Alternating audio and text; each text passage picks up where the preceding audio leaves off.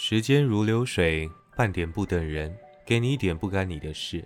大家好，我是奎士。上一集呢是在讲关于配音的那些事情，我听了之后，我觉得那集比较偏向感性的层面。那之后有时间的话，也会做一集关于要怎么样把你的声音。讲的好听一点，就是以我的经验来说，因为我现在也是做声音相关的工作，每个人声音啊没有不好听，只有适不适合。这个是我配音班老师跟我说的。你要怎么样去把你的声音弄到一个最适合、最温暖、最轻、最清楚哦，最厚实啊什么的都都一样。每个人声音有他那个最适合的那个声线。那我可能会之后也会分享一下这个。这个叫做教学吗？不是不是，就是一个心得的分享啊！以我这个工作了，以小弟的这个经验谈来教大家怎么样说话说得好听，这样子。好，也谢谢听我这个节目的人哦，这个真的是感谢哦，感谢大家的这个，感谢大家的这个聆听啊！大家讲的讲的很像很多人一样。好，今天开场想要讲一点比较严肃的，在录音的当下，像现在刚好是。来台湾发展的大马艺人艾辰哦坠楼身亡的隔一天呢，十八号，有很多人啊，像我爸那时候就会说什么，为什么新闻整天都在报这个艾辰这个人到底是谁？听都没听过，就是会有这种声音，你知道吗？就算是我爸，我也要来批判一下。那我自己认为啊，每个新闻台都在报，还有网络上的媒体也都在报道这件事情，代表很多人对这件事有非常多面向的看法。代表他的关注度很高，新闻才会一直报嘛。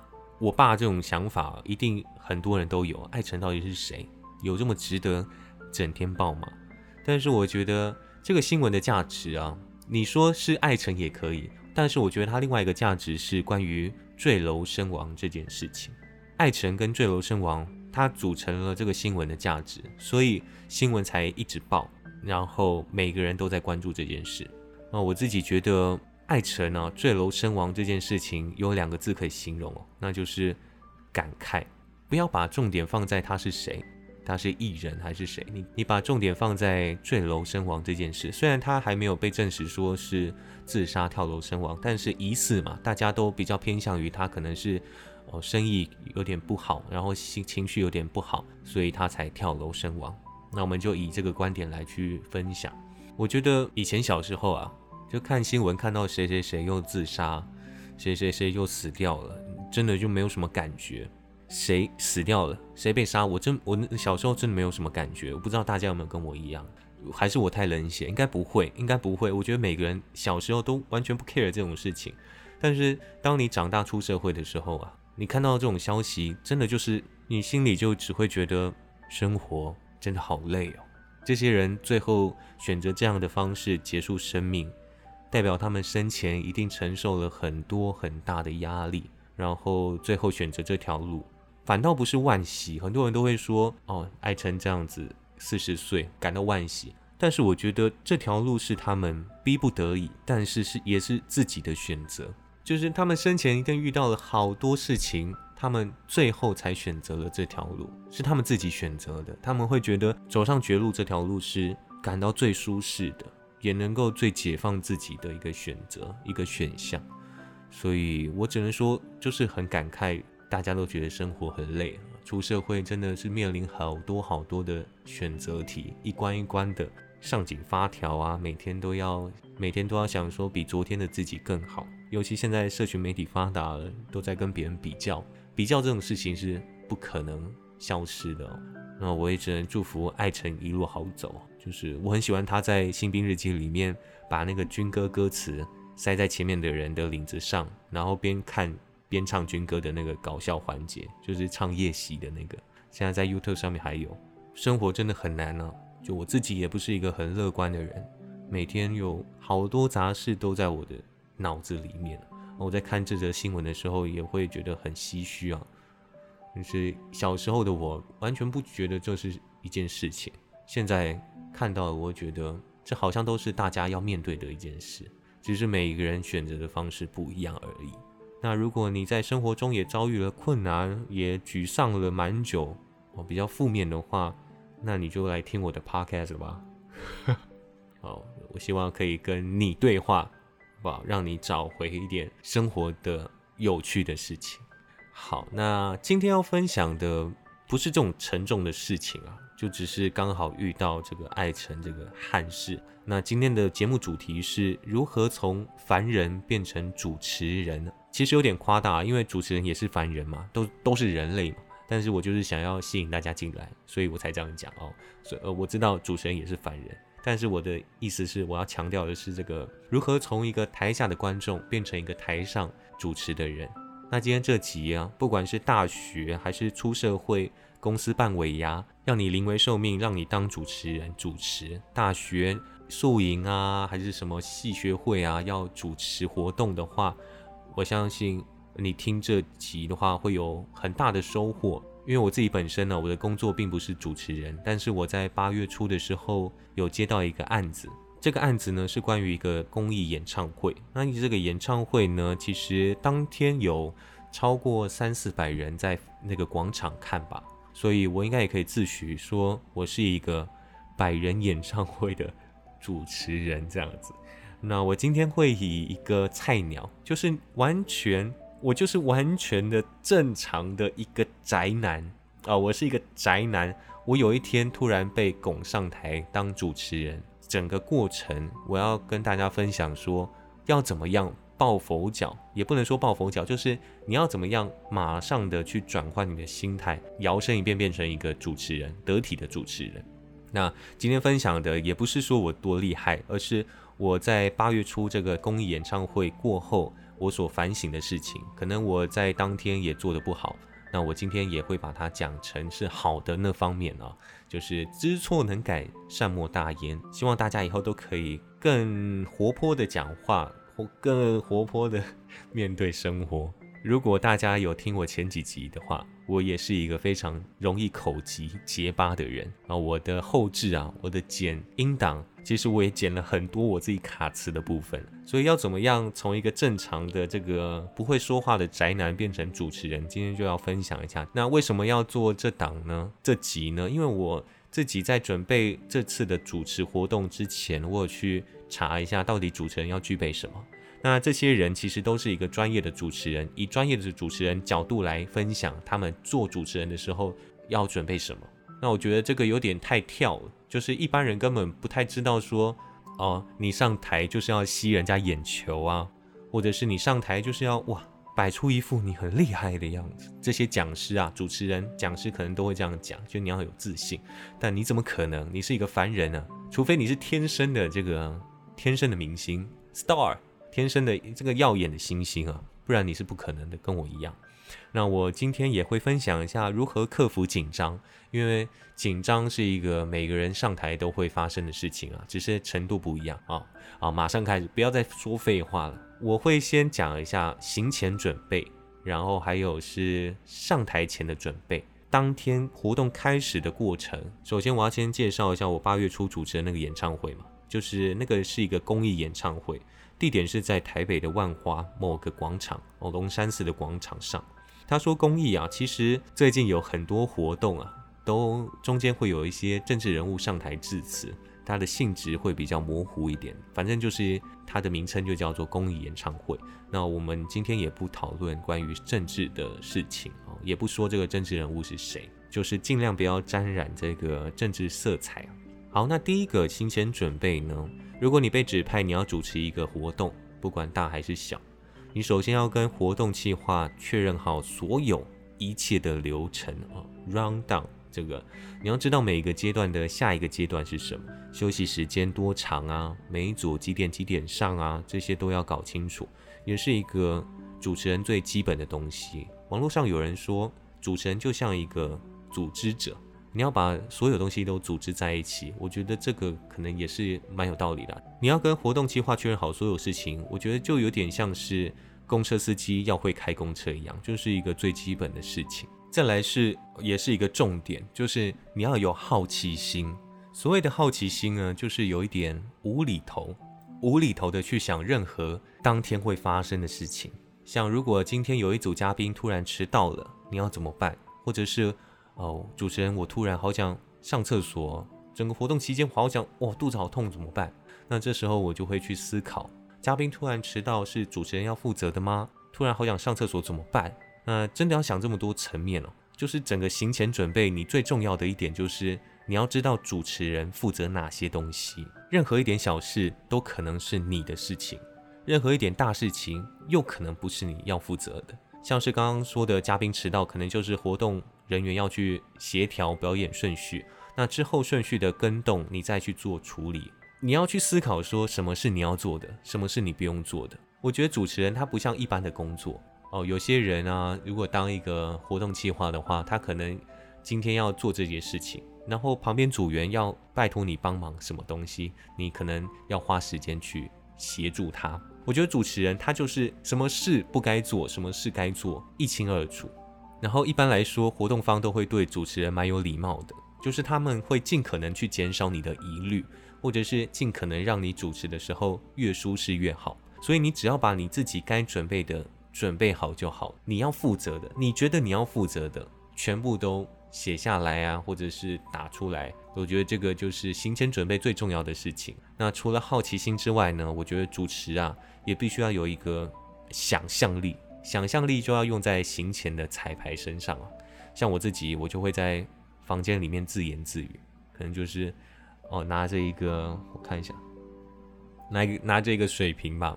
就是当着麦克风，欢迎大家来到今天叭叭叭叭活动。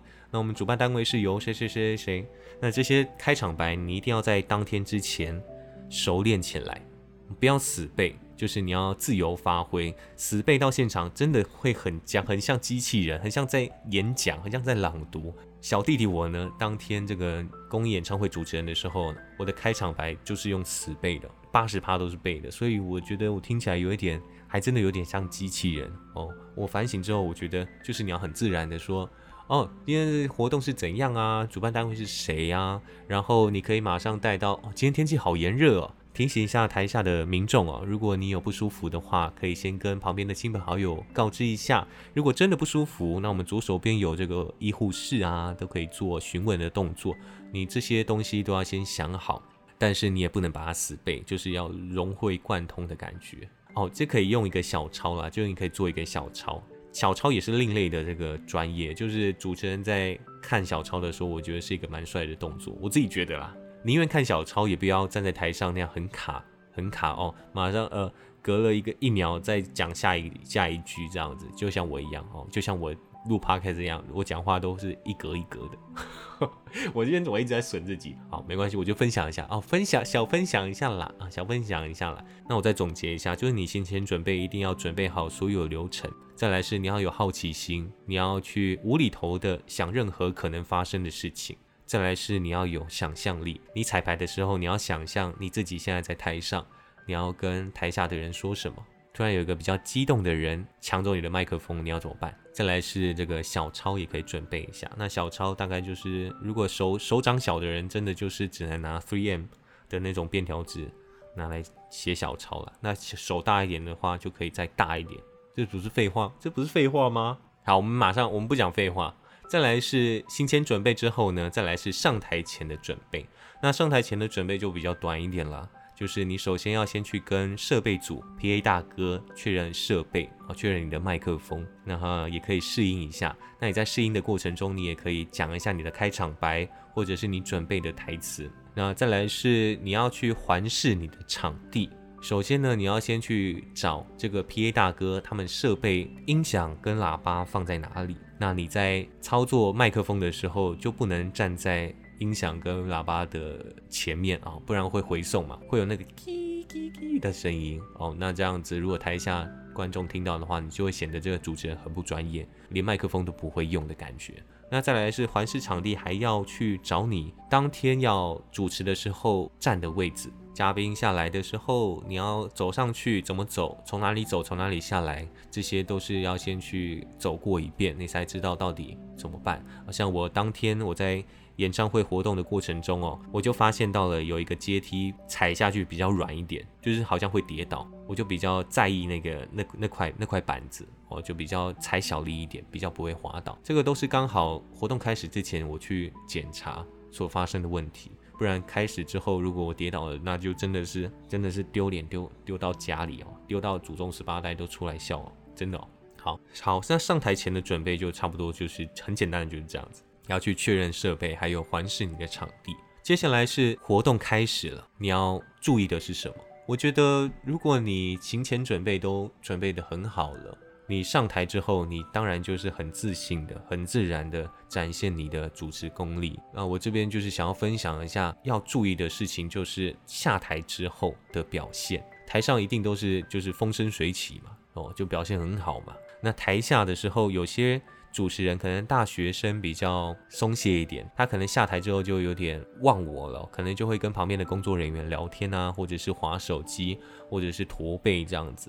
但我觉得，如果一个好的主持人，你要让台下观众知道，说你在台下的时候也是很专注，也是很得体的，在看着台上的表演，就不会让人家觉得你好像只是来跑龙套的。你上台的时候一个样，台下又一个样。我觉得就是要你很一贯的，让大家知道说你是一个很专业的主持人。你在台下的时候也要这样站得挺挺的，然后微笑看上面的表演。人家表演完，你还要嗯鼓掌啊，鼓掌这样子。虽然这时候没有你上场的份，就是要做做样子。好，那活动过程我觉得最重要的就是这个台下的表现哦。那我现在要来分享一下要怎么消除紧张。我本身是一个很会紧张的人，紧张真的是可能跟女生告白啊，或者是。比赛啊，歌唱比赛、演讲这些，或者是跟老板讲话的时候，我真的是每无时无刻都在紧张。那这次我也是蛮紧张的，但是我是当天才紧张。两个礼拜前我就接到了这个案子，但是我一点都不紧张。那这边要讲一个配博啊，就是你要去思考你拥有的是什么，而不是去想你没有的。这个有点干话，但我觉得这个是很很有用的一句话。你没有任何主持的经验，你不要去想，你去想的是像我我自己，我觉得我有一个很好的声音，我我的声音让人家听起来很愉快，感觉是一个很活泼的人。啊，我就会去想到这个，那我应该我可以给台下的观众带来欢乐，我想到的是这件事情，而不是说到底怎么办，我根本不会主持，我根本没主持过，为什么要叫我主持一个百人的演唱会？为什么？我我不会这样想哦，那时候就只会想到说，哦，我声音很好听，我一定要用这个优势来去弥补我的不足。所以你要去思考说，你到底有的是什么？我相信大学被拱去主持的，还有尾牙被拱去主持的，一定不是那种木讷、木头、内向的人，一定是跟我一样，可能比较闷骚一点，但是也不会那么的叫外放。我相信你一定有你自己拿手的地方，你自己有自信的地方。就是你要把那个展现出来，你才可以在你第一场的主持里面发挥的淋淋淋淋漓尽致哦！不要去思考你没有的，这样你就不会紧张了。我不知道会用在其他的领域会不会也是这样，但是以我主持这档演唱会来说，我觉得这件事很很重要，就是你要去思考你拥有的。那这句话当然也是一个鸡汤啊，就是可以用在人生的各个各个地方嘛。但是我觉得这是鸡汤，这干话，这用在别人这这是干话。我我不要，我不要哦，我不要，我不要，我不要这句话，这句话太鸡汤了。但是用在这个主持怎么样消除紧张这件事情，我觉得很有用。那今天的分享就到这边，不知道有没有对大学生啊，或者是出社会办尾牙要主持的人有帮助？我就是一个瞎聊。最后要分享一下这次主持演唱会，上上礼拜吧。没有更新 podcast，就是因为我在主持这个演唱会，要准备一些东西。虽然说不紧张啦，但是我压力还是有点大，所以就没有再更新 podcast。主持这个活动之前呢，我一直在想说，到底要不要去主持？好两难哦。第一是我好想要跨出舒适圈，我好久没有得到一点刺激，每天的工作好乏味哦，生活都好无聊，我想要找一点刺激。但另一方面，我会觉得说，我真的做得来吗？我根本没有主持过啊，我这怎么办？我就是上去当个小丑是吗？会很怕。我后来怎么做，大家知道吗？大家一定不知道，因为我还没讲嘛。就我后来是，我直接说好，我先打一个号，我要，我不管任何，我要之后会发生什么改变。我觉得就是跨出第一步，也让我学到很多。演唱会大概已经结束了快两个礼拜了，你问我。后不后悔，还是值不值得这次的决定？我的回答是非常值得。就算我以后没有主持其他的活动，这个这次的经验也让我学到好多好多事情。乏味的生活还是要有点努力，还是要有点鼓励。你在主持完之后，活动方谢谢你，然后台下的观众也上来跟你说你的声音好好听哦。你那时候的感觉会觉得这就是生活啊，就是你出社会好无聊哦。但是我那一刻被观众台下的观众称赞的时候，我好像又回到那时候青涩的学生时期，就是一被称赞就马上哇心脏这样蹦蹦跳，然后就觉得自己哇很屌，真的很屌。就 现在讲这个有点自大，但就是那时候很雀跃啊，有点像去高空弹弹跳一样吧，就是试胆试胆大会的概念。好，那我今天。分享就到这边，今天会比较今天比较活泼一点哦，因为我觉得前几集真的是太死气沉沉了。那之后我也会更新频率会加快一点，然后也会做一些关于时事方面的啊分享啊讨论。好，时间如流水，半点不等人，我是奎士，可以加我 IG，Wait for No Man Podcast，拜拜。